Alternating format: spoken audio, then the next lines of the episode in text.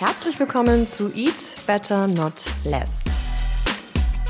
Dein Podcast für gesunde Ernährung und gesunden Lebensstil.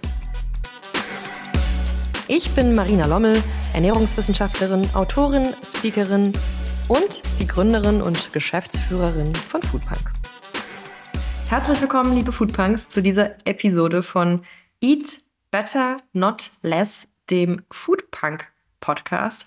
Unser Motto ist es, dass wir Ernährung zu unserem Freund machen statt zum Feind, denn Essen ist so viel mehr als Kalorien. Und heute habe ich mir einen ganz besonderen Gast eingeladen, Sascha Schwarm, die Stimme hinter dem Podcast Die Zuckerjunkies. Da war ich selber auch schon einmal Gast und wir haben uns über zuckerfreie Ernährung unterhalten.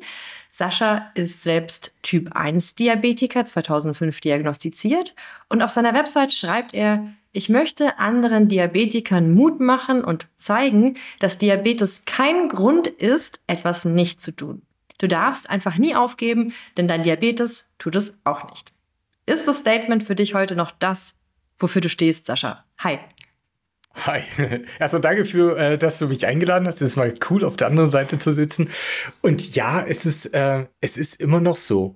Ähm, ich, ich erlebe es, du erlebst es natürlich jetzt in, in, bei den Foodpunks äh, mit, mit dem Thema Ernährung und, und glücklich sein.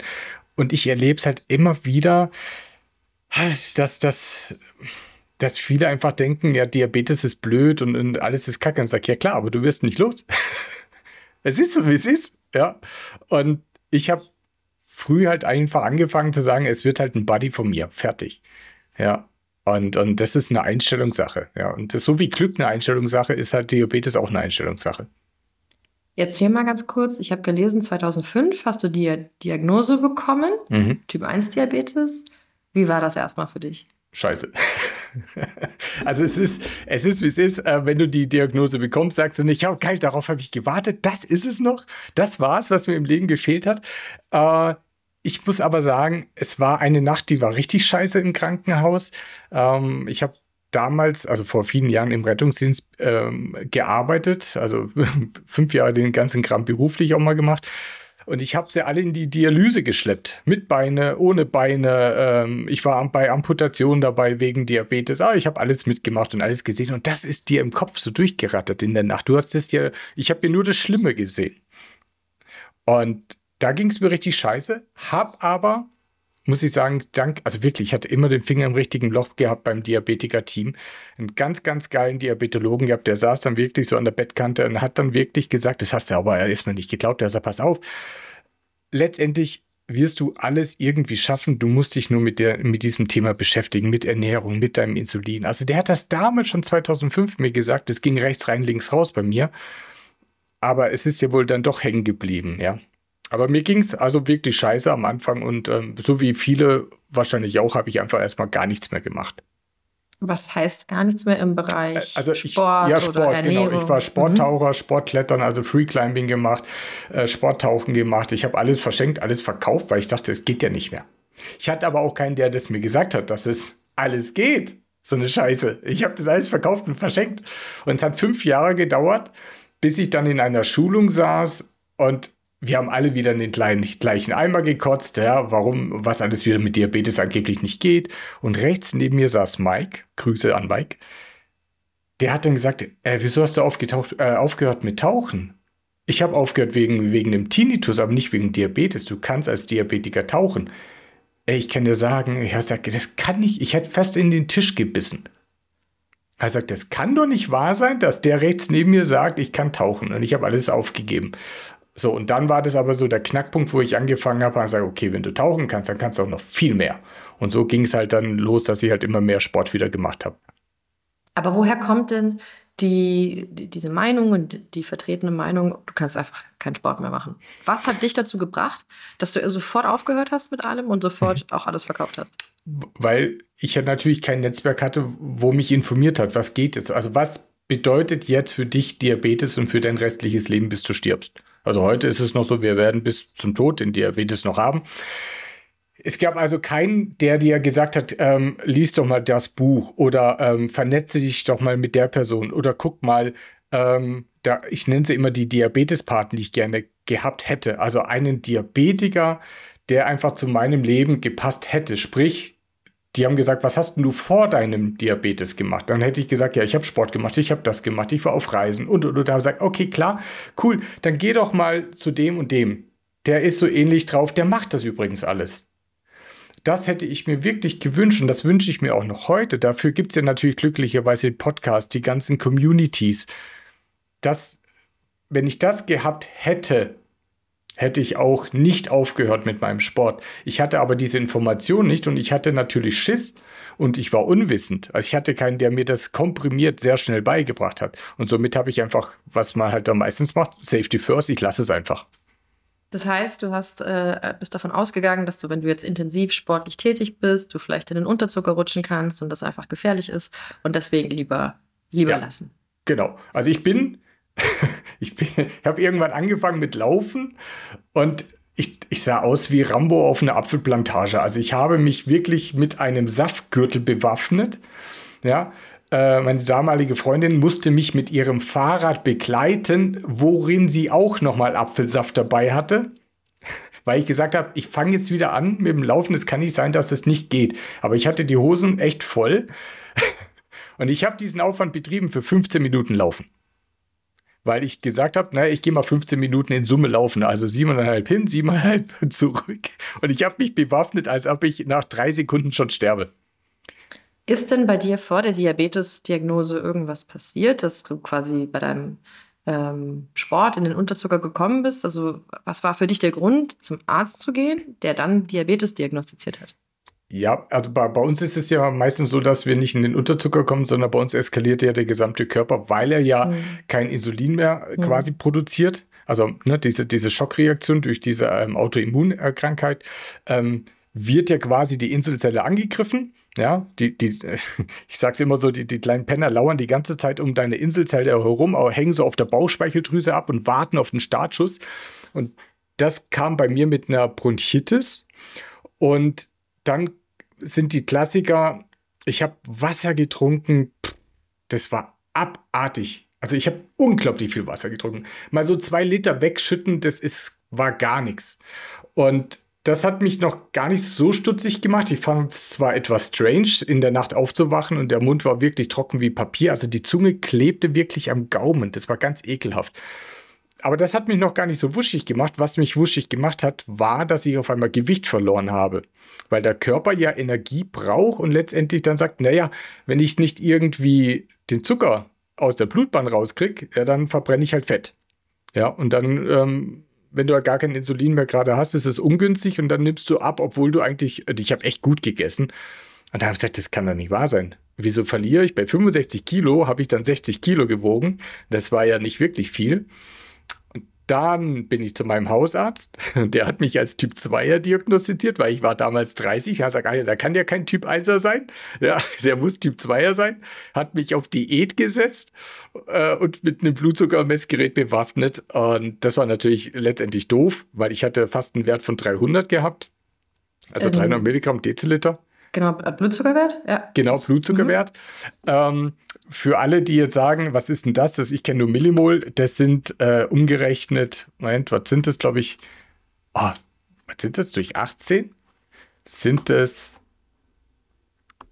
wenn der Taschenrechner nicht so will, 16,6, also 16, äh, 16 Millimol. Ähm, eine Freundin von mir hatte Diabetes schon seit Kindheit an, die hat dann glücklicherweise den Wert mal gesehen und die hat gesagt, du musst sofort ins Krankenhaus. So, und dann bin ich zu meinem Hausarzt wieder gestiefelt und der hat gesagt, ja, dann rufen wir da an. Dann hat er dort in der Klinik angerufen und die haben mal gesagt, der müsste schon längst da sein. so, dann bin ich in die Klinik gefahren, natürlich selber, auch dumm gewesen. Wusste ich ja auch nicht, hat mir ja keiner gesagt. Und ähm, ja, und dann in der Klinik haben sie mich gleich behalten. Du sagtest jetzt, der Hausarzt hat gesagt, nee, da du halt 30 warst, konnte mhm. das nur Diabetes Typ 2 sein. Weil er davon ausgegangen ist, dass er normalerweise Typ 1 Diabetiker schon früher trifft. Ja, das ist so, wenn das keine. Das ist heute leider immer noch so, die, die, aber gut, was willst, wer will denn auch immer alles wissen? Ne? Aber mittlerweile frage ich mich halt, Diabetes, gerade bei Ärzten, muss, das ist gar keine Frage, weiß ich es vielleicht oder weiß ich es nicht. Die müssen einfach wissen, was ist ein Unterschied zwischen Typ 1 Diabetiker und Typ 2 Diabetiker. Und wenn sie halt, äh, früher hieß es, Typ 1 kriegen nur Kinder, und Altersdiabetes hat man das halt immer genannt. Ne? Das kriegt man halt, wenn man älter ist, dann ist es Typ 2.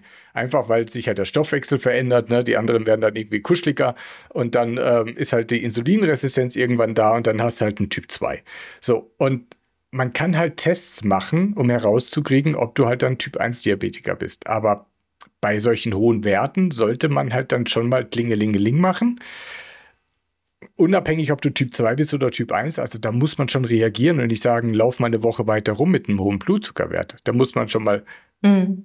aktiv werden. Also es war Unwissenheit, weil er ist in keinster Weise da auch spezialisiert. Die meisten haben Typ 2 Diabetiker, die stopfen denen eine Tablette in den Hals, weil es halt einfacher ist zum Leben. Die wollen ja nichts ändern oder viele lassen es auch gar nicht ändern oder wie auch immer. Das ist so es gibt Ärzte, die geben dir halt die Tablette und erklären dir noch gar nicht, dass du an, mit Ernährungsumstellung und ein bisschen Bewegung wegkommst von diesen Medikamenten, wenn du noch die Chance hast. Ne? Und das wusste, also irgendwie, also er hat mich als Typ 2 quasi auf Diät gesetzt mit 1500 Kalorien. Ähm, hm. Jetzt erklär doch einmal ganz kurz für die Zuhörer oder Zuschauer, die das noch nicht wissen, was denn der Unterschied ist zwischen Typ 1 und Typ 2 in der Entstehung, was da im Körper ja. passiert.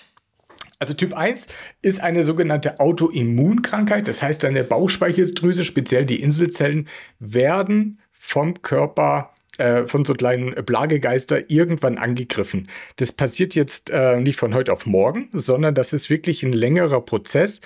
Ähm, wann der anfängt, das müsste, da müsste man natürlich irgendwann einen Bluttest machen, um herauszukriegen, sind da irgendwelche Antikörperchen da unterwegs. Man macht auch Tests bei Kindern, das kann man machen, das nennt sich zum Beispiel die Frieda-Studie. Ähm, da misst man einfach, sind diese Antikörper da, die wirklich einfach in Lauerstellung gehen. Ja, die kommen und hängen dann so ab, es werden irgendwann mehr und produzieren sich, produzieren sich und die warten auf den Startschuss und dann zerstören die die äh, Insulin produzierenden Zellen und irgendwann sind die einfach komplett durch dann kriegen wir diese, diese Symptome mit extremer Durst, viel Pipi machen, Gewichtsverlust, Übelkeit, Erbrechen, wenn du, wenn du richtig viel Pech hast. Und dann ist das Ding auch kaputt. Also die Bauchspeicheldrüse ist dann ausgelutscht, da geht nichts mehr, finito, du brauchst extern, also die Bauchspeichel, also ne, die Inselzellen, du brauchst also extern für immer Insulin. Bei Typ 2 ist es, ja, ich muss jetzt aufpassen, wenn ich das immer so sage, ähm, hm, eine Wohlstandskrankheit, sage ich jetzt einfach mal dazu, weil man einfach durch die ja, doch, falsche Ernährung. Ich, ich, ich nenne es, wie es ist. Durch einfach die, die falsche Ernährung, zu wenig Bewegung. Ähm, wir leben im Überfluss. Früher hast du also definitiv nicht so viele Typ-2-Diabetiker gehabt wie heute. Leider sind sogar jetzt schon Kinder. Das heißt, der Körper muss diese überschüssige Energie verstoffwechseln und meistens geht es natürlich erstmal mit der Leberverfettung los. Ja, und irgendwann sagt die Leber, du kannst mich mal, ich bin voll und schickt alles wieder los und sagt, lagert euch woanders ein, ich habe keinen Platz. Und dann kann man sich das vorstellen, der Körper und die Organe werden jetzt in Watte eingepackt. Und dann kommt das Insulin vorbei, klopft an die Zelle und sagt, hey, pass mal auf, ähm, da ist Zucker, lass dir mal in die Zelle. Aber die Zelle also ne, die ist ja eingepackt in Watte, also die versteht auf einmal nicht mehr oder die hört es nicht mehr, die wird schwerhörig. Und da muss immer mehr Insulin her und die ballern dann irgendwann an die Türen. Ab und zu macht sie mal halt die Türe auf und sagt, okay, komm rein, aber irgendwann ist halt Schicht im Schacht. Und das heißt, der Körper produziert immer mehr Insulin, um quasi den Blutzucker senken zu können. Und jetzt kann man sich das dann vorstellen, wie Gewicht heben. Irgendwann ermüdet halt auch mal die Bauchspeicheldrüse. Die sagt, Alter, was ich hier Insulin rausballer, geht ja gar nicht. Und dann fängt an, der Blutzucker halt zu steigen. Ja, und zu steigen und zu steigen. Und wenn du halt dann Pech hast und den, den nicht rechtzeitig reagierst, ist halt auch beim Typ 2 Diabetiker im schlimmsten Fall irgendwann die Bauchspeicheldrüse kaputt. Aber nur weil du halt nichts getan hast. Also die haben immer die Chance, noch etwas zu tun müssen es halt noch machen. Also der, der Einser ist irreversibel, das heißt, die Bauchspeicheldrüse ist von Anfang an dann hinüber, kann man auch nicht reparieren und der Typ 2er hat noch die Chance, von der Tablette wegzukommen. Ähm, und wenn er das halt verpennt, dann hängt er an der Nadel, so wie wir auch. Bei Diabetes dreht sich also alles immer um dieses Hormon Insulin und die wichtige Rolle von dem Insulin ist eben, wie du beschrieben hast, es ist dafür zuständig, dass der Zucker, den wir essen, der dann in die Blutbahn kommt, dass der auch in die Zelle reinkommt. Also es gibt wie so ein schönes Schlüssel-Schloss-Prinzip. Das Insulin dockt an, sperrt auf und dann kann der Zucker rein. Das Problem ist jetzt, wenn genau wie beim Typ-1-Diabetiker eben die Zellen zerstört werden, die dieses Insulin produzieren, dann isst man Zucker und man hat Zucker in der Blutbahn aber der Schlüssel fehlt, um die Tür aufzusperren, damit es halt in die Zellen kommt. Und das meinte ich vorhin mit, ähm, ob du vielleicht beim Sport was erlebt hast, Symptome vom Unterzucker. Denn die Zelle, in der Zelle ist ja quasi ein Unterzucker, während im Blut ausreichend ah. Zucker da ist. Das meinte ich. Quasi, du hast ja, die mhm. Zellen hungern ja aus. Also die Zellen ja. sagen Alarm, Mhm. Passiert nichts, du sagtest, der ganze Körper eskaliert. Das mhm. meinte ich damit, dass man quasi ähnliche Symptome hat wie beim Unterzucker, aber mhm. es ist eigentlich richtig viel Zucker in der Blutbahn. Ja. Er kommt nur nicht mehr dahin, wo er ja. wirken sollte. Das ist das große Problem. Und in der Blutbahn kann er natürlich dann auch Schäden anrichten, weil sehr, sehr viel Zucker, der da rumschwimmt, kann natürlich an andere Moleküle andocken mhm. und äh, die Moleküle ärgern. Und ja. deswegen ist dann ähm, beim Typ-1-Diabetiker natürlich die wichtige Behandlung auch ähm, Insulin spritzen, Ge oder? Genau. Jetzt hast du natürlich was Richtiges angesprochen. Wenn du in, das ist schön, wie du gesagt, du hast den Unterzucker in der Zelle. Ähm, du hast als Diabetiker, wenn du einen Überzucker bekommst, ähm, oft einen Leistungseinbruch. Das ist dann, so wie du schön sagst, die Zelle verhungert gerade und kriegt keine, keine Energie und dann brichst du ein. Das merken gerade die Profisportler, die stellen sich wirklich perfekt ein mit dem Blutzucker, weil die wissen, in einer Range habe ich die optimalste Leistung und sie wissen ganz genau, wenn ich dann bei, sag ich mal, äh, im Wert bei, bei, was weiß ich, 280, also ein relativ ein, höherer Zucker, da brechen die von der Leistung ein und deswegen wissen sie, das vermeide ich mal lieber. Hm. Das ist so schön, wie du gesagt hast, Unterzucker in der Zelle. Das ist schön, das muss man merken. Hm. Genau, wie du beschrieben hast, beim Typ 2-Diabetiker, da gibt es erstmal noch Insulin, aber zu viel Insulin und halt so viel Insulin ist quasi wie ein ständiger Lärm an der Zelle, bis die Zelle irgendwann sagt, okay, ich muss mir Watte in die Ohren stopfen, ich kann das nicht mehr hören, es ist zu laut, es ist zu nervig und sie hört halt nicht mehr zu. Und dann wird immer mehr Insulin produziert, bis, wie du gesagt hast, die Zellen erschöpft sind und dann auch Stück für Stück kaputt gehen können. Und wenn die mhm. irgendwann auch sehr kaputt sind, dann braucht auch der Typ 2 Diabetiker Insulin von ja. außen. Und ähm, was man vorher macht, das, was du beschrieben hattest, dass man Medikamente gibt, zum Beispiel Metformin und um diesen Blutzuckerspiegel wieder künstlich zu setzen, äh, zu senken. Jetzt nochmal zurück zu deiner Geschichte. Du hast also diese Typ 1 Diabetes-Diagnose bekommen. Erstmal die falsche Diagnose als Typ 2 Diabetiker, dann über einen Umweg doch wieder die richtige Diagnose. Du hast gesagt, du warst vorher sehr sportlich, sehr aktiv, warst tauchen etc. Hast das alles gelassen, alle Ausrüstung verkauft und ähm, fünf Jahre erstmal dich nicht mehr damit auseinandergesetzt. Das heißt, deine Behandlung war dann auch direkt, du kriegst Insulin mhm. und du schränkst dich ein in deinem Lebensstil. Punkt. Oder? Genau. Also das habe ich selbstständig so entschieden. Also das haben die ja mir nie so gesagt, sondern ich habe das ja für mich entschieden, dass ich einfach langsam mache. Mhm. Wie kam dann der Switch? Du hast ja vorhin erklärt, ein mhm. Mensch hat dir gesagt, hey, du hättest schon Sport machen können. Dann hast du es einmal ausprobiert mit Joggen, bewaffnet mit vielen Säften. Hat das gut funktioniert und hast du dann daraufhin begonnen, dich langsam wieder an Sportarten ranzutrauen? Also, ja, also der, der richtige Startschuss kam dann wirklich mit dieser Ansage, ähm, du hättest tauchen können. Und dann habe ich gesagt, ja gut, dann geht alles. Also das war für mich, also wenn du unter Wasser mit dem Diabetes tauchen kannst, wobei jetzt für mich das natürlich absolut selbstverständlich ist, weil du, misst ja nicht jede Millisekunde deinen blöden Blutzucker. Du, früher misst du blutig und machst eine Stunde irgendwas und misst halt nochmal. Und das ist gleich beim Tauchen. Du bist gut eingestellt, du weißt, was du machen musst und dann gehst du unter Wasser und Thema ist erledigt. Und unter Wasser Blutzucker messen, äh, ja, ja, kannst du knicken, geht auch mittlerweile, aber das, äh, für mich war es dann klar, okay, ich kann wieder Richtung Extremsport gehen. Das war für mich ganz klar. Und dann habe ich angefangen, eben wieder intensiver zu laufen, äh, zu schwimmen. Und dann habe ich durch einen Zufall, durch einen Geschäftspartner, bin ich ähm, auf Triathlon gekommen. Ich wusste erst gar nicht, was das ist. Das hat er mir dann erklärt. Dann war ich auf einem Wettkampf dabei, habe mir das mal angeschaut. Und da habe ich nur dann gedacht, er sagt, leck mich am Schöpli. Das will ich auch. Ich will dieses Gänsehaut-Feeling haben. Und weil ich halt immer leider so ein bisschen krank im Hirn bin, das war wieder so extrem, dass ich gedacht habe, okay, geht das mit dem Diabetes? Das probiere ich aus. Laufen geht, Fahrradfahren geht, Schwimmen geht, aber geht alles drei hintereinander, keine Ahnung, aber wir werden es ausprobieren. Und ich habe es dann angefangen zu trainieren. Lustigerweise habe ich es nie hintereinander alles mal ausprobiert. Das habe ich gleich am Wettkampf gemacht. Also ich habe meinen ersten Triathlon gestartet und habe alle drei Disziplinen hintereinander gemacht. Und das wurde mir erst bewusst, wo ich den Termin eingetragen habe. Und dann habe ich gesagt, ach du grüne Scheiße, das hast du noch nie gemacht.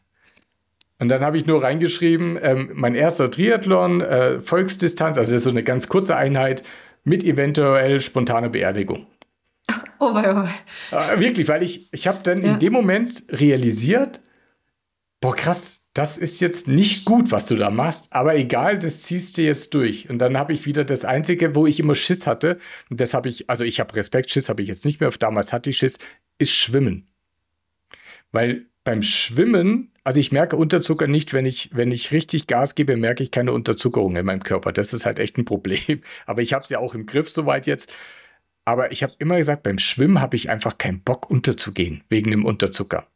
Und bei so kleinen Triathlons, da sehen die dich ja wahrscheinlich noch, wenn du Glück hast. Aber wenn du halt, ich bin ja dann auch weiter hoch zur Olympisch und dann irgendwann auch zur Mitteldistanz, wenn du da einen Unterzucker hast, das kannst du knicken. Da bist du weg.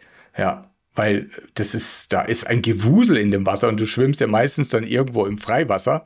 Und wenn dann, das sieht aus wie so, so eine, so eine Schildkrötenarmada, irgendwie äh, Kreuzzug gegen die Hoffnung. Da kannst du dich nur auf den Rücken legen und hoffen, dass das irgendjemand erkennt, dass du gerade gleich bewusstlos wirst oder sowas. Ne? Also so im Hirn denke ich dann immer noch. Aber ich habe mich, ich rüste mich auch auf. Also ich habe überall Blutzucker, also überall äh, Süßigkeiten an meinem Körper gehabt. Und ähm, so habe ich mich dann vorgekämpft. Und, und Triathlon war für mich wirklich das Ding überhaupt, um einfach herauszubekommen, wo ist mein Limit. Habe ich bis jetzt übrigens immer noch nicht gefunden. Also das heißt, deine Maßnahme für äh, solche Wettkämpfe ist, dass du dich einfach mit Zuckerquellen ausrüstest, um vorzubeugen. Genau. Wenn du Schiss hast, ja, dann, dann, also man muss es, viele machen etwas nicht, weil sie Angst haben, sie kommen in den Unterzucker. Aber sage, ja, vor was hast du denn genau Angst? Das musst du einfach nur definieren. Aber sag, ja, da ist jemand, ich merke meinen Unterzucker nicht. Ja, was musst du machen? Ja, dann mess halt öfters. Also mess öfters, äh, prügel deinen Blutzucker nach oben, pfeif auf Superleistung, dann, dann ballerst du dich halt in Überzucker, dann rennst du bei 200 durch die Welt. Es ist doch egal. Aber ich habe mir gesagt, ich lasse mir doch nicht den Spaß nehmen, mit der Ausrede, wohl bemerkt, ich bin da jetzt ein bisschen krass, mit der Ausrede Diabetes. Das geht mhm. nicht. Hm. Es gibt so viele Profisportler. Gary Winkler, der ist auf alle sieben Summits hoch, also 7000er ist er geklettert. Der hat alle Länder der Welt bereist. Der ist äh, vom tiefsten Punkt der Erde, wo der auch wieder immer ist, mit dem Fahrrad zum Mount Everest geradelt, hat sich akklimatisiert und ist auf dem Mount Everest hochgekrabbelt. Alles mit dem Diabetes und mit dem Pen, nichts mit Pumpe. Hat der die Ausrede gehabt, kann ich nicht machen, weil ich Diabetes habe? Nee, der hat einfach einen Weg gefunden, dass der Diabetes mitgeht. Aber er ist hoch und er hat gesagt, du kannst da unten bleiben oder mitgehen.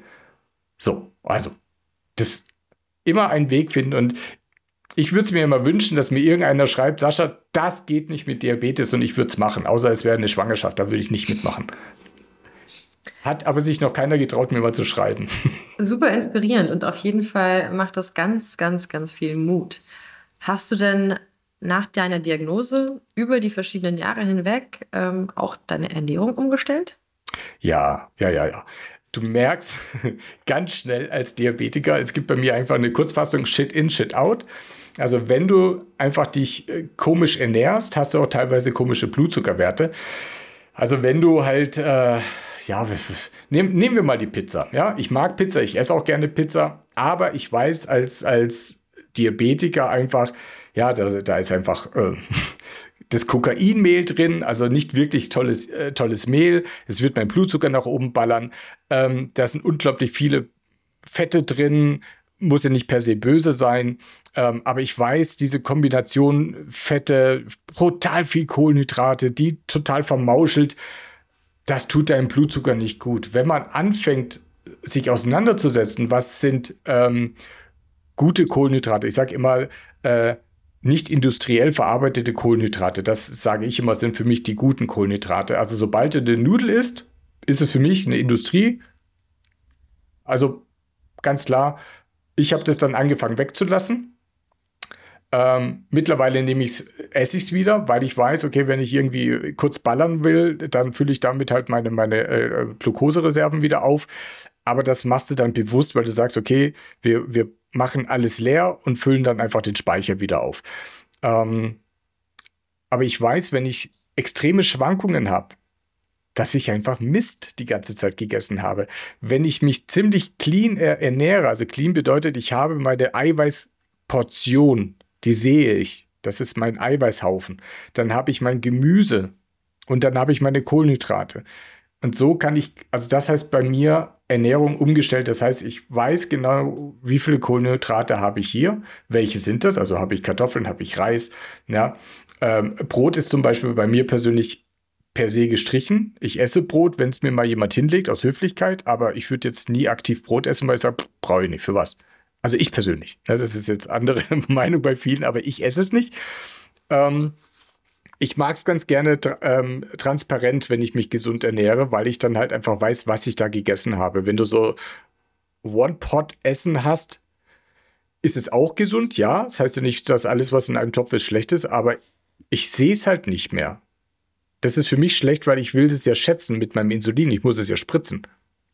Du meinst, wenn du essen gehst oder dir was holst? Ge genau. Gehen wir mal, ähm, also klar, heute Abend weiß ich, was ich esse. Ich bin, äh, gehe heute Abend auch wirklich essen. Heute Abend gibt es ein riesenfettes, dickes Steak und Grillgemüse.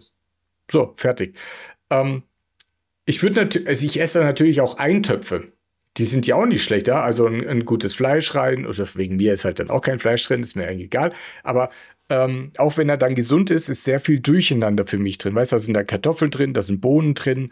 Ähm, da ist halt alles so vermischt und wir Diabetiker müssen hier herauskriegen, wie viele Kohlenhydrate werde ich jetzt essen. Und das meine ich dann auch mit der gesunden Ernährung. Also wenn du Blutzuckerschwankungen hast, dann musst du halt herauskriegen, woher kommen die. Und wenn du halt immer sagst, naja, jedes Mal, wenn ich einen Topf esse, habe ich solche Schwankungen, dann sage ich, ja, jetzt weißt du, warum du Schwankungen hast, weil du nicht weißt, was da drin ist. Also nimm dein Essen auseinander und du weißt im Endeffekt teilweise sogar, wo die Probleme herkommen. Aber die meisten machen das nicht, weil es Arbeit ist. Hm, hm. Ich glaube also, du hast zwei Arten, dich zu ernähren, abhängig davon, ob es ein normaler Alltag ist oder ob du gerade wirklich so einen extremen Wettkampf machst. Mhm. So wie ich dich verstehe, wenn du einen extremen Wettkampf machst, dann geht es halt einfach nur darum, irgendwie die Glukosespeicher zu füllen, damit du diese Belastung durchstehst. Hast dann auch Zucker in verschiedenen Formen, Saft, äh, Süßigkeiten dabei, um das durchzustehen. Mhm. Aber im normalen Alltag sagst du, nein, lieber nicht die puren Zuckerquellen, lieber nicht die verarbeiteten Kohlenhydrate, ja. Ja. lieber eine unverarbeitete Nahrung, die auch möglichst einfach zusammengesetzt ist. Du hast gesagt, ein Fokus liegt bei dir auf Protein. Eine Proteinquelle muss immer dabei sein. Die hilft ja auch dabei, dass der Blutzuckerspiegel nicht stark ansteigt, weil das, quasi das Protein sorgt dafür, dass der Magen langsamer entleert wird. Das heißt, alle Kohlenhydrate, die du dazu isst, Reis, Kartoffeln, die kommen ja nicht so schnell ins Blut, weil die Proteinquelle dabei ist. Und dann sagst du, Gemüse ist immer dabei. Das ist natürlich super. Da hast du auch Ballaststoffe und hast eben die wichtigen Mikronährstoffe. Und ähm, das trägt eben auch wieder dazu bei, dass das, was du an Kohlenhydraten dazu isst, die Kohlenhydratkomponente in der Mahlzeit, langsamer und über den Tag verteilt quasi aufgenommen wird und halt, ja, eine konstante Energie bringt, anstatt ja. so einen Peak. Genau. Für alle, mhm, ja. Ja, es ist auch abhängig, was du halt trainierst. Also wenn, ich habe jetzt wieder gerade angefangen äh, mit, mit, mit dem Coach, wo ich das schon mal gemacht habe, äh, wieder Krafttraining. Und da muss ich viel mehr Kohlenhydrate essen. Ja, ich hasse es. Ja, er, er feiert es, weil ich es hasse. Aber er hat natürlich recht, weil er sagt, du wirst, wenn du nichts da reinschiebst, wird da nichts mehr wachsen. Ja, und ähm, das Lustige ist, und das ist genau diese Magie, verdiene dir dein Essen. Ähm, ich habe heute Vormittag knapp über 1000 Kalorien schon gegessen. Und ich habe einen unglaublich abgefahrenen, geilen Blutzuckerwert. Weil halt einfach meine Muskeln einfach dafür gesorgt haben, also kannst du essen, geht klar. Ja. Spritz ein mhm. bisschen Insulin, den Rest machen wir. Und das ist eben das, wenn du dich aber nicht bewegst und halt dir tonnenweise Kohlenhydrate reinschaufelst, kannst du dann über, überlegen, wie die Sache irgendwann mal ausgeht. Ne? Deswegen esse ich klar, ich esse am Tag wahrscheinlich, wahrscheinlich zu wenig, aber durch, durch die proteinhaltige Nahrung bin ich echt gut gesättigt, muss ich sagen. Ja? Also wenn ich dir drei Brötchen esse, gucke ich dich an und sage, ich habe immer noch Hunger. Das funktioniert nichts. Ne? An dieser Stelle folgt unsere Werbeeinblendung. Der Podcast wird dir präsentiert von Foodpunk.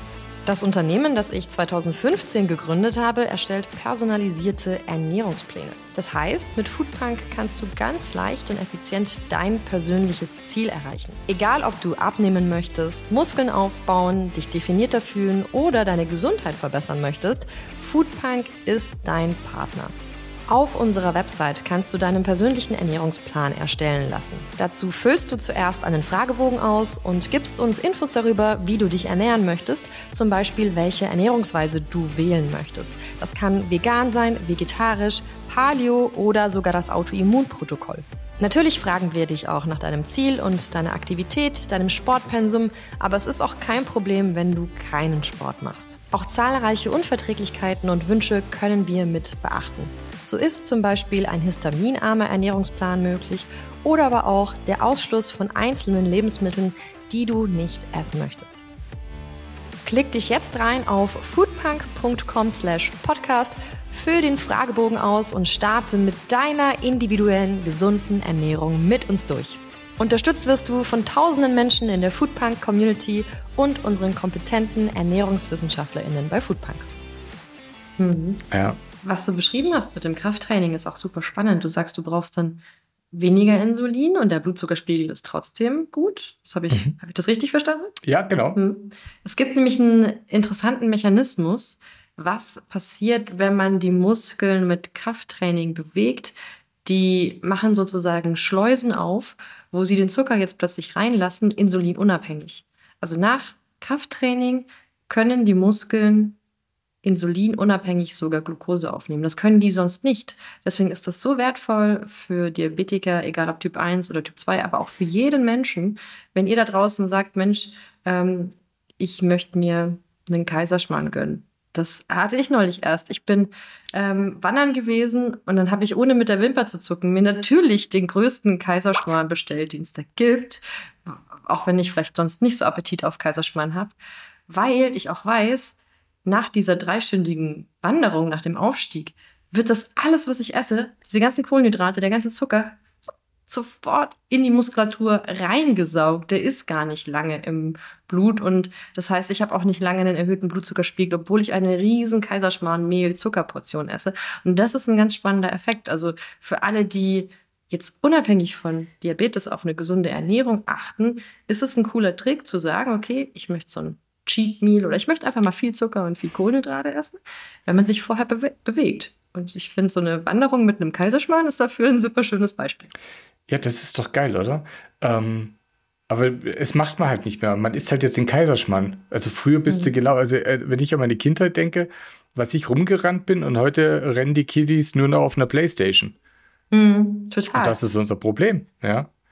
Und ähm, deswegen, also eigentlich sollte jeder einen Diabetiker als Freund haben oder Freundin, die, der wiederum dann oder die rum sportlich ist, dass die dann einfach merken, was das für ein Effekt ist. Ne? Weil du siehst es am Blutzucker, also wir sehen das halt. Die Nicht-Diabetiker-Muckler, wie ich sie immer liebevoll sage, die sehen das nicht. Mhm. Also wir sind der Beweis wie so ein Foodscanner.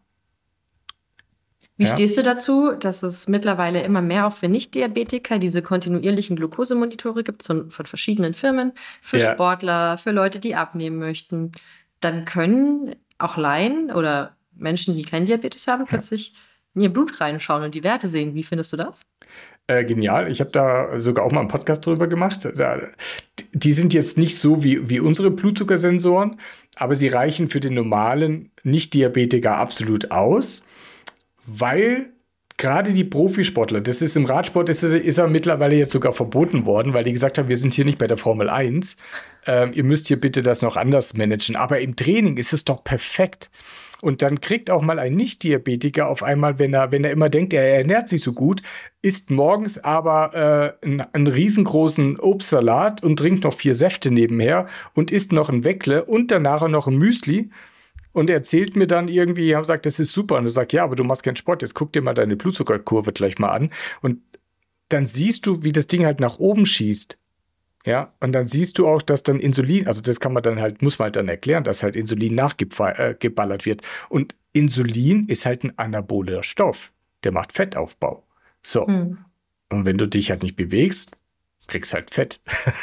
ja. ja. Und ich finde es super. Also ich feiere das total. Derjenige, der das. Es gibt auch viele Partner von Diabetikern, die lassen sich so einen Sensor mal ähm, ähm, ansetzen. Ähm, und die sind dann, wenn die dann darüber berichten, immer wieder erstaunt, ne, was da so passiert. also ich finde es sehr spannend. Also ich finde es nicht schlecht. Ich finde es so schön, weil es einem so bewusst macht, was die ganze Zeit im Körper passiert. Ich hatte das auch mal für eine Woche, weil ich neugierig bin. Ich bin persönlich kein Freund davon, dass man das dann dauerhaft und für immer macht, weil man wird schon ein bisschen ich sag mal, abhängig von dieser Information. Also wenn man das hm. hat, findet man das so spannend und guckt immer ins Handy, so, oh, wie ja, ist mein Blutzucker jetzt? Mal, ja. und genau, aber gerade für jemanden Laien, wo es keine medizinische Indikation gibt, ähm, kriegt das vielleicht irgendwann mehr Gewicht, als es haben sollte. Und man macht sich schon fast so verrückt, weil man ganz weit weg von seiner Intuition mhm. geht. Und ähm, auch wir bei Foodbank, wir machen natürlich personalisierte Ernährungsprogramme und die dienen aber vor allem dafür, dass man auch ein Gefühl kriegt, hey, was sind die richtigen Mengen und sich zwischen den Mahlzeiten keine Gedanken macht. Aber bei diesem Blutzuckersensor habe ich gemerkt, habe ich die ganze Zeit auch geguckt. Mhm. Ähm, war für eine Woche super spannend. Was mir aufgefallen ist, ist, wie stark der Einfluss von Stress ist auf den Blutzuckerspiegel. Bei mir persönlich war es so, ich ähm, habe einen kleinen Blutzuckeranstieg schon gehabt vor dem Aufstehen, einfach dadurch, dass ich jetzt aufgestanden bin. Und dann nochmal bei der ersten Tasse Kaffee. Die erste Tasse Kaffee war bei mir stärker in der Kurve zu sehen als eine Mahlzeit, wo auch Kohlenhydrate drin waren. Das ist total faszinierend. Und ich erkläre gleich, warum das so ist. Und ich habe es an anderen Punkten auch gemerkt. Zum Beispiel habe ich dieses Ding getragen, als ich Kitesurfen war. Ähm, mhm. Und ich, das war in Brasilien, sehr starker Wind und ich hatte erst zweimal eine Woche Kitesurf-Unterricht und manchmal denkt man halt noch, das Ding bringt einen um und es ist schnell und es ist echt anspruchsvoll und nicht so eine easy peasy lang, langsame Sportart, sondern es ist aufregend und du musst gucken, wo ist der Wind und was machen die Wellen und so und es ist richtig anspruchsvoll. Und da habe ich auch gemerkt, okay, ich habe zwar nichts gegessen davor und durch den Sport, einfach nur durch den Sport, ist mein Blutzuckerspiegel hochgegangen. Und ein anderes Mal habe ich es noch bemerkt, als wir nämlich hingeflogen sind zum Kitesurfing-Urlaub hatte der erste Flieger Verspätung und wir mussten den Anschlussflieger erwischen. Und ich musste rennen. Und das Spannende ist, der Blutzuckerspiegel ist angestiegen, bevor ich losgerannt bin. Das heißt einfach nur dadurch, dass ich wusste, Krass. so okay, ich, ich bereite mich jetzt vor, ähm, ich muss jetzt gleich richtig Gas geben, ähm, merkt man schon, der Puls steigt und so. Einfach nur, dass ich wusste, ich muss gleich rennen, ist schon vorher der Blutzuckerspiegel hochgegangen. Und jetzt mag ich einmal ganz kurz erklären, äh, woher das kommt. Also, wenn man aufsteht, braucht der Körper erstmal Kraft. Eine Tasse Kaffee schüttet Cortisol aus. Und auch wenn ich weiß, ich muss jetzt gleich einen Sprint hinlegen, weil ich muss den Flieger erreichen, Früher wäre das gewesen, der Säbelzahntiger lauert hinter mir, ich muss gleich sprinten. Auch dann wird Cortisol ausgeschüttet. Das ist das Stresshormon. Und Sinn und Zweck dieses Stresshormons ist es, dass so viele Energiereserven wie möglich bereitgestellt werden. Und es bringt die Leber dazu, dass sie Gluconeogenese betreibt, also selbst Glucose produziert aus Aminosäuren, aus Protein und dadurch den Blutzuckerspiegel ansteigen lässt, damit man viel Energie hat, um gleich so schnell wie möglich zu rennen.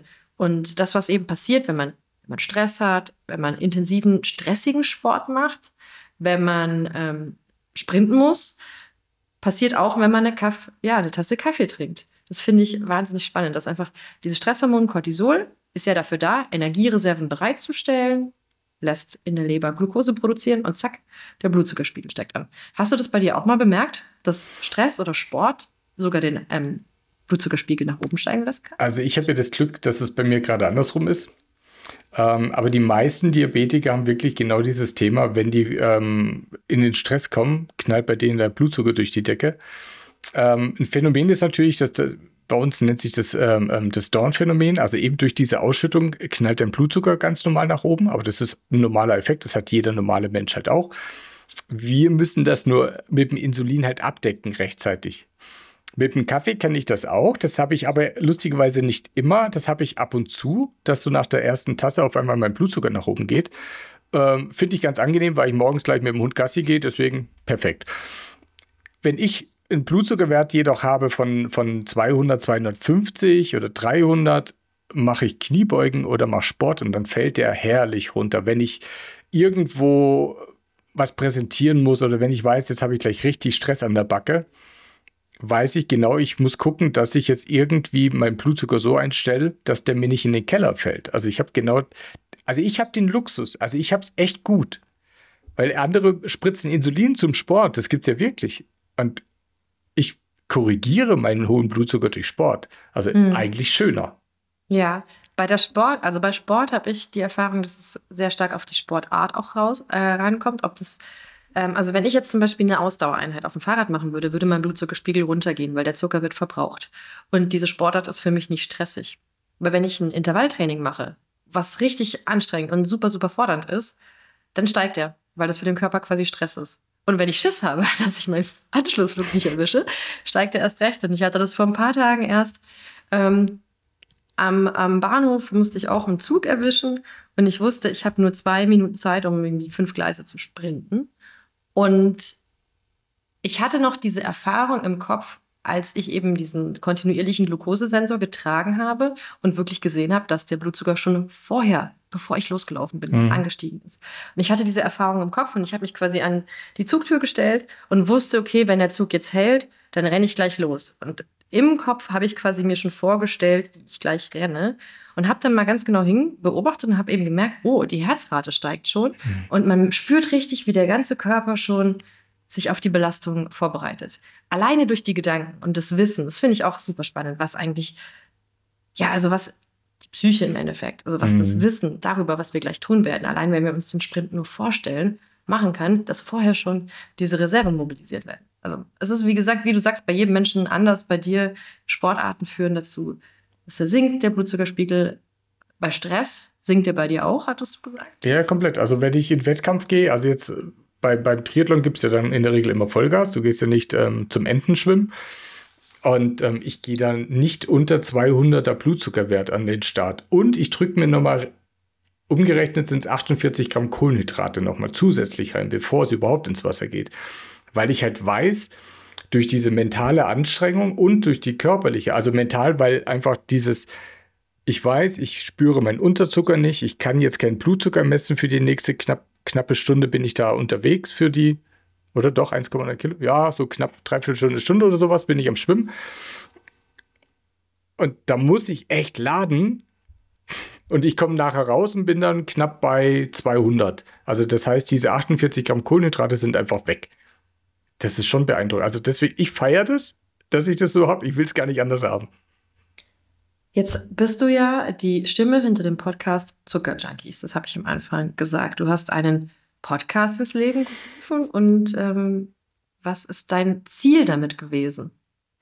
Ähm, das ist immer noch mein Ziel. Ich möchte äh, eigentlich, wenn ich es schaffe, oder ich habe es ja auch ein paar Mal jetzt schon geschafft, ich kriege ja immer auch wieder so äh, zu, äh, Zuschriften sag mal Zuschriften, E-Mails, ähm, dass ich viele einfach so ein bisschen aus dem Tief rausgeholt habe. Ich möchte denen einfach Mut schaffen. Ich habe durch diese ganzen Interviews, die ich führe, die ganzen Gäste, die Solos und so weiter, zeige ich halt einfach auf, ähm, dass Diabetes definitiv kein Grund ist, irgendetwas nicht zu tun. Ja? Und dass auch das Leben durch einen Diabetes, äh, also in keins, also ich weiß, da ecke ich ganz gerne an, mein Leben ist besser geworden durch den Diabetes, nicht schlechter. Und ich will ihn auch nicht mehr missen. Wenn ich mir irgendwas aussuchen müsste, was ich wirklich haben muss, also wirklich muss, sprich, du holst dir was Chronisches, mit dem du nachher in die Kiste steigst und dann hast du das halt. Ich würde ihn gerade wieder nehmen. Ja. Weil wir haben ja null Probleme. Mir läuft die Nase nicht, mir juckt die Haut nicht, ich habe keinen Schorf, äh, ich habe keinen Fußpill. Weißt, ich habe nichts. Ich spritze halt ein bisschen Insulin. That's it. Und das ist diese Einstellung, ähm, die alle meiner Gäste haben. Alle. Da gibt es keinen, der sagt, mein ganzes Leben ist jetzt beschissen geworden. Ähm, ich habe aufgehört mit meinem Profisport. Ähm, alles Kacke. Ähm, ich sitze jetzt nur noch zu Hause im Sessel. Nee, die haben gesagt, ja, okay, Kacke, was muss ich ändern? Und da haben sie einfach das angepasst und dann ist der Diabetes halt mitgelaufen. Aber sie haben klipp und klar gesagt, also lieber Diabetes, du kannst gerne mitmachen, aber ich höre jetzt deswegen nicht auf. Und dieses Gefühl möchte ich halt durch diese ganzen ähm, Gäste, die ich in meinem Podcast habe, einfach jemanden anbieten, wie so eine Art Buffet. Wenn du ein Problem hast, geh mal bei mir gucken. Irgendeinen hatte ich bestimmt schon mal, der genau das macht, was du jetzt glaubst, was nicht geht. Bei unserem Podcast hier ist das Motto ja Eat Better Not Less. Also ist lieber was Besseres, anstatt weniger zu essen. Hast du bei dir im Podcast auch Gäste gehabt, die nach der Diagnose und mit entsprechender Erfahrung ihre Ernährung komplett umgestellt haben? Und ähm, kannst du mal ein paar Beispiele nennen, wie diese neue Ernährung dann ausgesehen haben kann? Also primär sind es natürlich ähm, jetzt die Typ-2-Diabetiker, die ich hatte. Also zum Beispiel den TC Mierendorf, für alle, die jetzt, also mein Semester, den kennen die vielleicht von der Schillerstraße, der hat ja, glaube ich, knapp über 70 Kilo abgenommen. Das hat er natürlich mit der Ernährungsumstellung gemacht. Die gehen alle, das ist, das ist eigentlich so lustig, alle machen Ernährung und Sport. Es ist so, du musst dich bewegen und du musst dich halt einfach mal mit dem Essen und gesund heißt nicht schlecht. Ich meine, ich, ich kenne dich ja jetzt auch schon länger und ich sehe ja auch, was ihr macht. Und Teufel nochmal, das sieht alles verdammt geil aus. Ich denke immer, wieso, wieso bin ich eigentlich so dumm beim Kochen, dass ich das nicht immer auf die Kette kriege? Also es ist alles sehr lecker. Gut und gesund heißt nicht schlecht und nicht satt sein. Im Gegenteil, viele haben gelernt, mehr zu essen. Das ist das Lustige. Die haben sehr wenig gegessen und haben dann gemerkt, hoppla, ich nehme irgendwie nicht ab und ich werde sogar trotzdem noch dicker. Weil sie halt einfach ihr Organismus durch diesen niedrigen Grundumsatz einfach eher geschädigt haben und sich gewundert, dass sie aus diesem, also viele sind aus diesem Teufelskreis raus, indem sie einfach cleaner angefangen haben zu essen. Das, was ihr letztendlich ja anbietet, haben die ja dann auch so. Und die lustigerweise kriegen es die meistens gar nicht alle selber hin, sondern sie sagen immer, ja, man hat mir geholfen. Das ist auch immer mein Appell, ganz ehrlich, nach draußen. Wenn du echt ein Problem hast, such dir verdammt nochmal einen richtigen Profi und guck, ob das auch ein Profi ist. Nicht nur, weil er hinschreibt, ich bin Profi, sondern schau mal, was die machen. Beobachte die, folge denen und dann mach's einfach verdammt nochmal, weil es ist deine Gesundheit und für die musst du investieren. Machst es nicht, investierst du nachher in deine Krankheit. Oder in alles Mögliche, was du dann hast, Rollstuhl oder, oder so. Ja, also ähm, alle, die ich jetzt, äh, gerade die Typ 2er, ja, ich habe ja einen sogar, der ist ja wirklich innerhalb von einem Jahr von dem Typ 2er auf der Couch rauchend zum Volldistanz Ironman. Und das hat er auch noch gefinisht. Und der sieht natürlich jetzt durchtrainiert aus. Und der war aber nicht durchtrainiert. Der hat seine Ernährung umgestellt und hat natürlich trainiert wie so ein Geisteskranker. Aber okay. Also alle haben sie die Ernährung umgestellt. Und das macht halt was mit dir. Es macht auch was mit den gesunden Menschen. Ne? Oder? Das heißt, das heißt, all diese Menschen hatten irgendwann die ausschlaggebende und ausreichende Motivation, jetzt was zu ändern und in, in die Hand mhm. zu nehmen und haben das mit Erfolg gemacht. Und das hat ihr Leben verändert. Ja. Du hast gerade schon gesagt, wenn du jetzt nicht in deine Gesundheit investierst, musst du später für deine Krankheit bezahlen. Ja. Ich weiß, dass viele Menschen, die zuhören, das auch verstehen.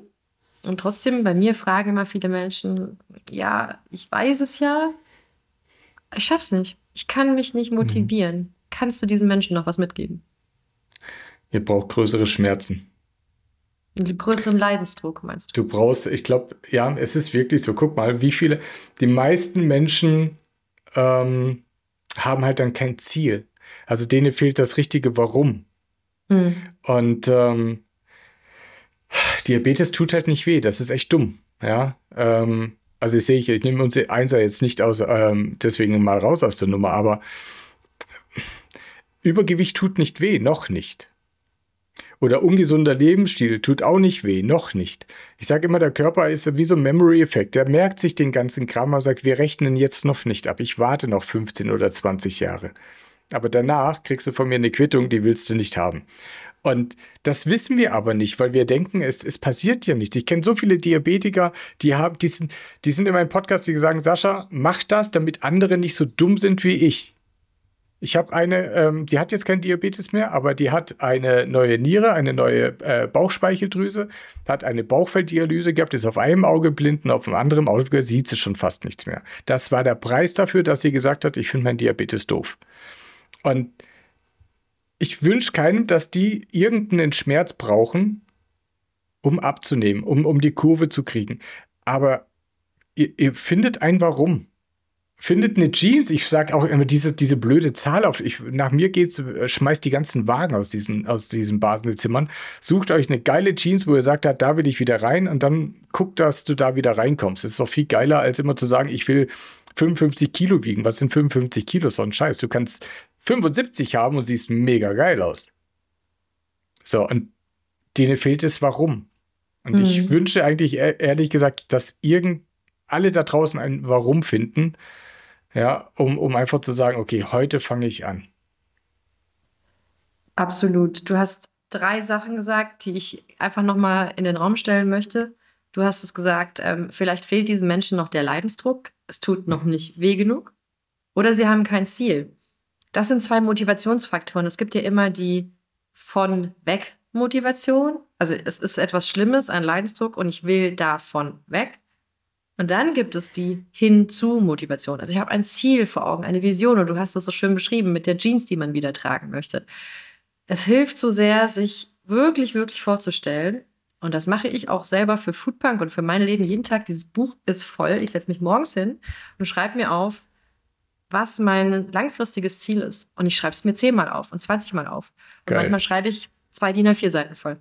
Und dann stelle ich mir das vor. Das ist so wertvoll, wenn ihr nicht nur sagt, okay, das ist die Jeans, sondern stellt euch vor, wie ihr die anzieht und wie ihr reinpasst und wie ihr euch gut fühlt und wie ihr fit seid und wie ihr euch leicht bewegen könnt und das wirklich zu spüren, so als wäret ihr schon dieser Mensch. Also Visualisierung ist für mich ein ganz großes Tool, wenn es um Motivation mhm. geht, damit du jetzt schon spürst, wie kann ich denn dann sein, wenn es soweit ist? Ja. Und die Psyche ist so mächtig, ich habe es ja vorhin beschrieben. Nur wenn ich daran denke, dass ich gleich sprinten muss und einen Zug erreichen muss, steigt schon mein Blutzuckerspiegel und mein Herz hm. rast. Nur weil ich daran denke.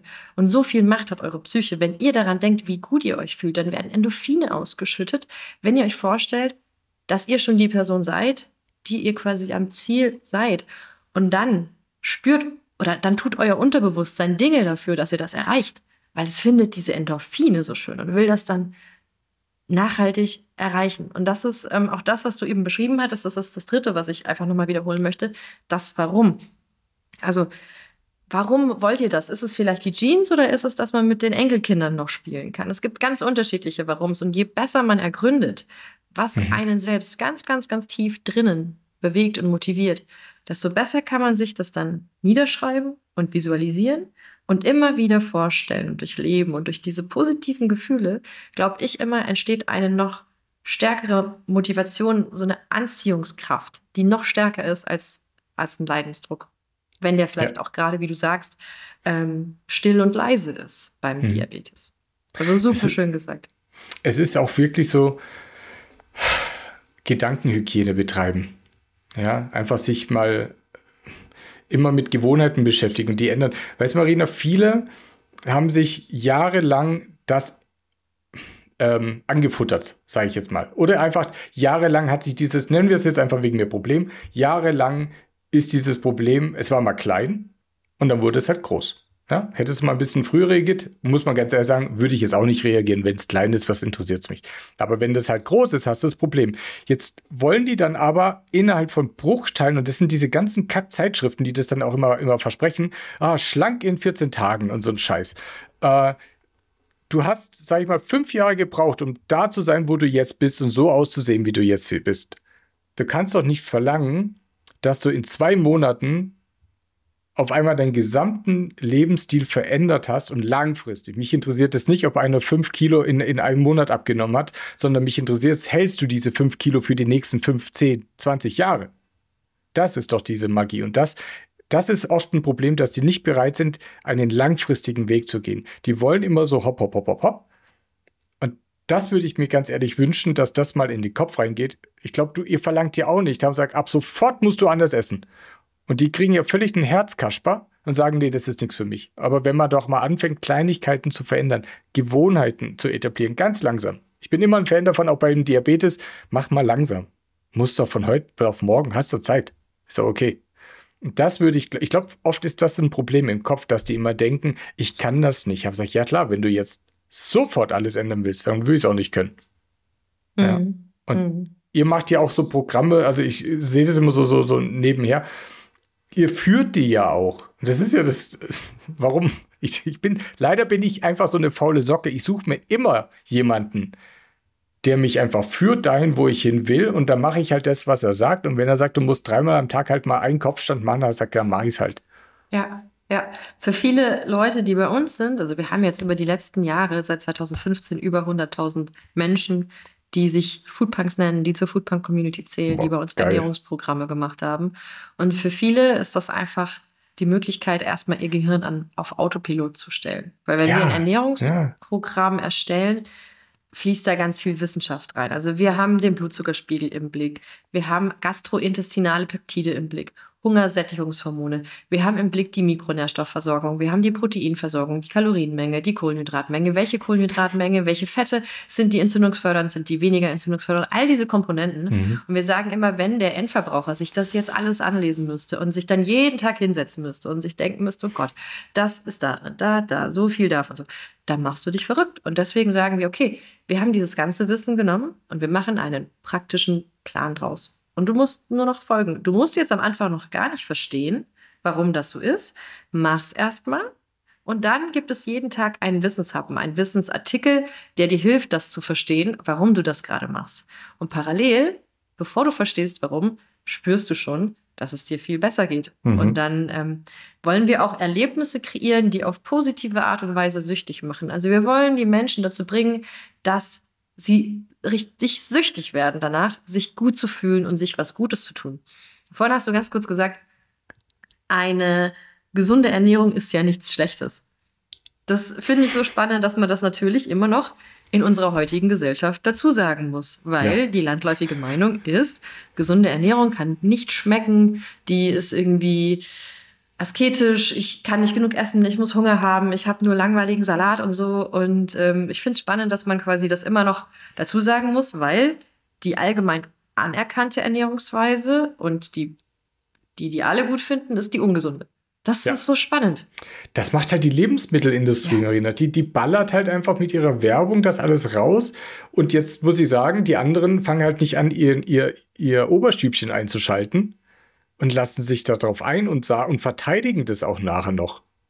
Ja, also wie oft ich immer diesen, diesen äh, äh, Apfelsaft oder, oder Orangensaft immer äh, versucht zu erklären, da sag, weißt du eigentlich, wie viele Äpfel du da ausquetschen musst, dass das da drin ist? Nee, habe gesagt, okay, probier's doch mal aus und dann isst du doch mal die Äpfel und dann, und dann schau mal, was mit dir passiert, ob du satt bist oder nicht. Also die Industrie schafft das, Marina. Das ist so, es ist halt spooky, wie mächtig die sind. Und das, deswegen ist ja gesundes Essen bäh. Mhm. Weil die Industrie nicht einfach Werbung macht für sagt, hey, geiler Blattsalat, kriegst du um die Ecke. Ja, genau. Also wir sagen immer, eine, gesund, eine gesündere Ernährung ist immer dann, wenn das Lebensmittel keinen Barcode hat. Ja. Aber dann gibt es natürlich auch keine Marke und keinen Produzenten, der dahinter steht, der sagt, ja, dieses Produkt ist jetzt der Überkracher, weil ein Salat kann man zwar produzieren in der Landwirtschaft, aber man kann da jetzt nicht eine Salatmarke drauf machen und sagen, das ist der beste Salat, sondern der Kunde kauft halt den äh, Romaner-Salat, den er gerade in die Finger kriegt. Und das ist natürlich viel schwerer, daraus ein eigenes ja. Markengeschäft zu machen. Das stimmt. Ja, ja, leider. Und ähm, die Industrie schafft halt auch natürlich durch, durch diese ganzen Geschmacksstoffe, was weiß ich, gerade die Kiddies halt in diese Abhängigkeit zu ballern, ne? dass die einfach gar nicht mehr wissen, wie eigentlich irgendwas noch schmeckt. Total. Und daran ja. arbeiten wir. Also wir merken und unsere mhm. Kunden berichten, erstens, es gibt welche, die nehmen vier, sechs, sieben Kilo sogar im ersten Monat ab. Da ist Anfang Wassergewicht, aber auch Fett ja. dabei. Mhm. Aber die halten das, weil wir den Stoffwechsel umstellen, sodass er wieder auf Fettreserven zugreifen kann. Und weil wir auch durch die Art und Weise, wie die Ernährung zusammengesetzt ist, diese natürlichen Mechanismen wieder haben. Also das Sättigungsgefühl, das Hungergefühl mhm. wird wieder eintariert und diese Menschen haben danach die Benefits auch. Wir sagen, du musst jetzt nicht 365 Tage im Jahr exakt genauso essen, wie es der Foodpunk Ernährungsplan vorschreibt. Aber auch wenn du Stück für Stück in so eine 80-20 oder so einen Lifestyle-Modus übergehst, bleiben dir die Vorteile erhalten.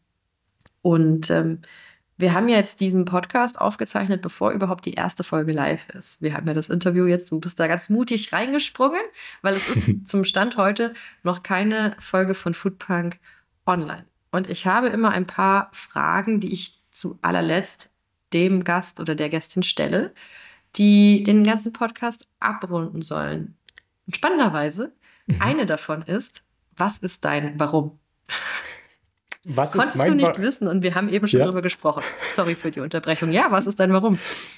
Ähm, also warum ich jetzt den Podcast mache oder warum ich äh, mich gut ernähre? Dein Warum für die Art und Weise, wie du dein Leben lebst. Und dazu gehört eben der mhm. Podcast und auch deine ja, Ernährung. Genau.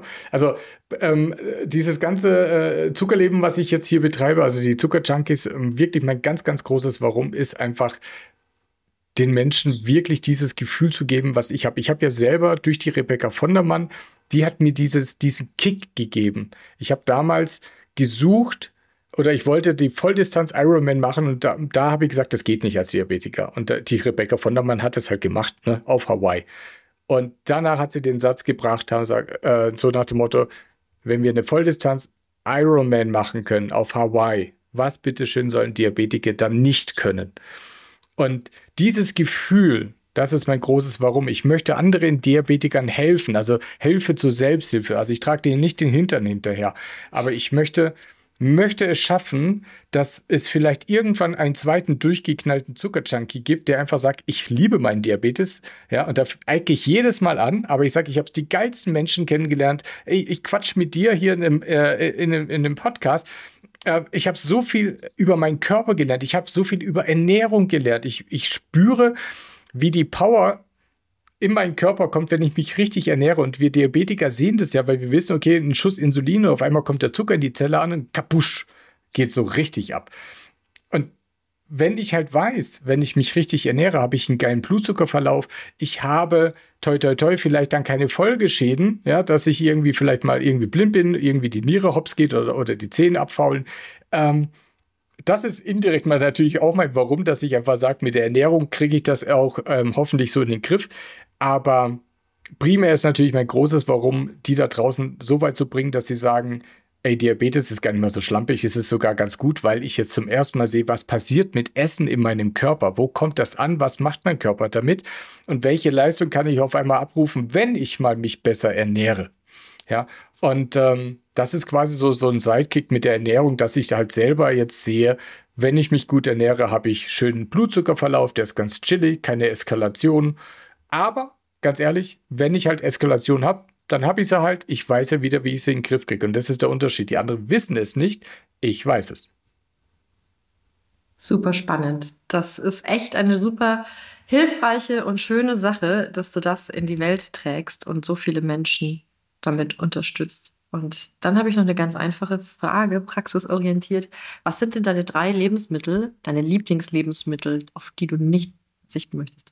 Oh, alle Vegetarier hassen mich. Fleisch. Welches äh, genau? Äh, Rindfleisch. Ja, wobei ich mittlerweile auch brutal auf Lamm stehe. Heute Abend. Weil, ja, heute Abend.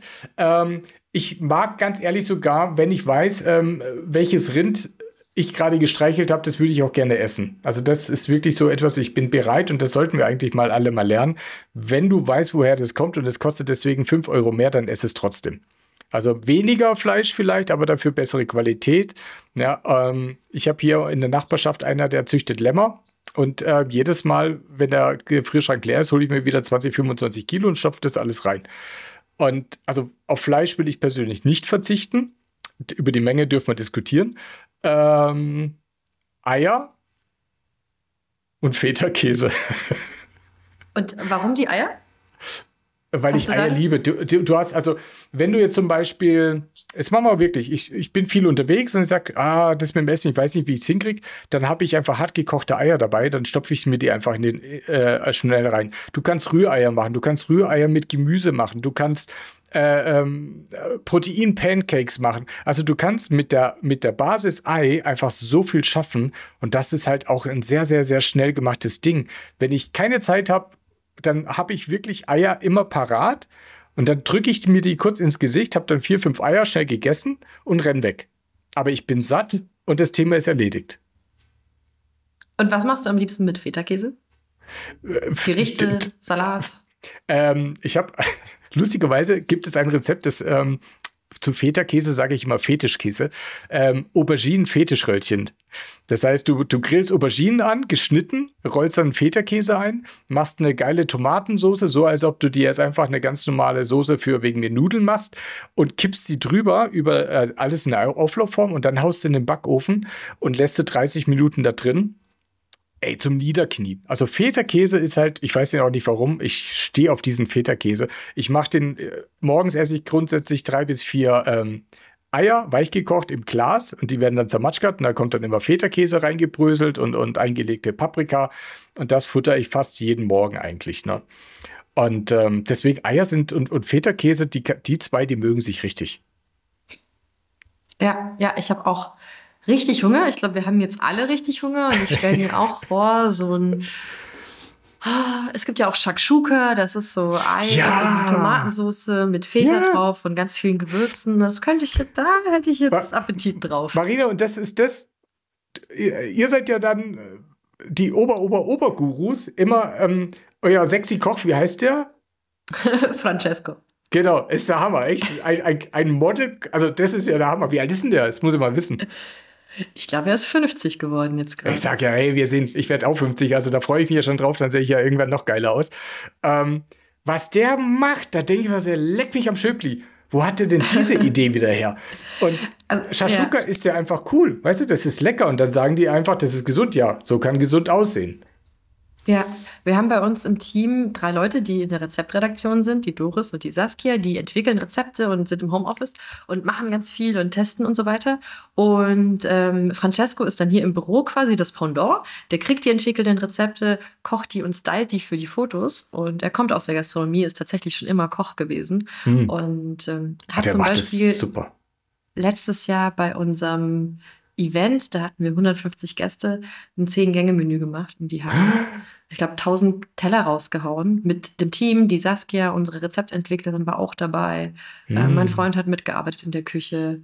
Und das ganze Foodpunk-Team hat geackert auf dem äh, Event. Und wir haben tatsächlich, ich glaube, das beste Menü, zehn Gänge rausgehauen. So total gesund.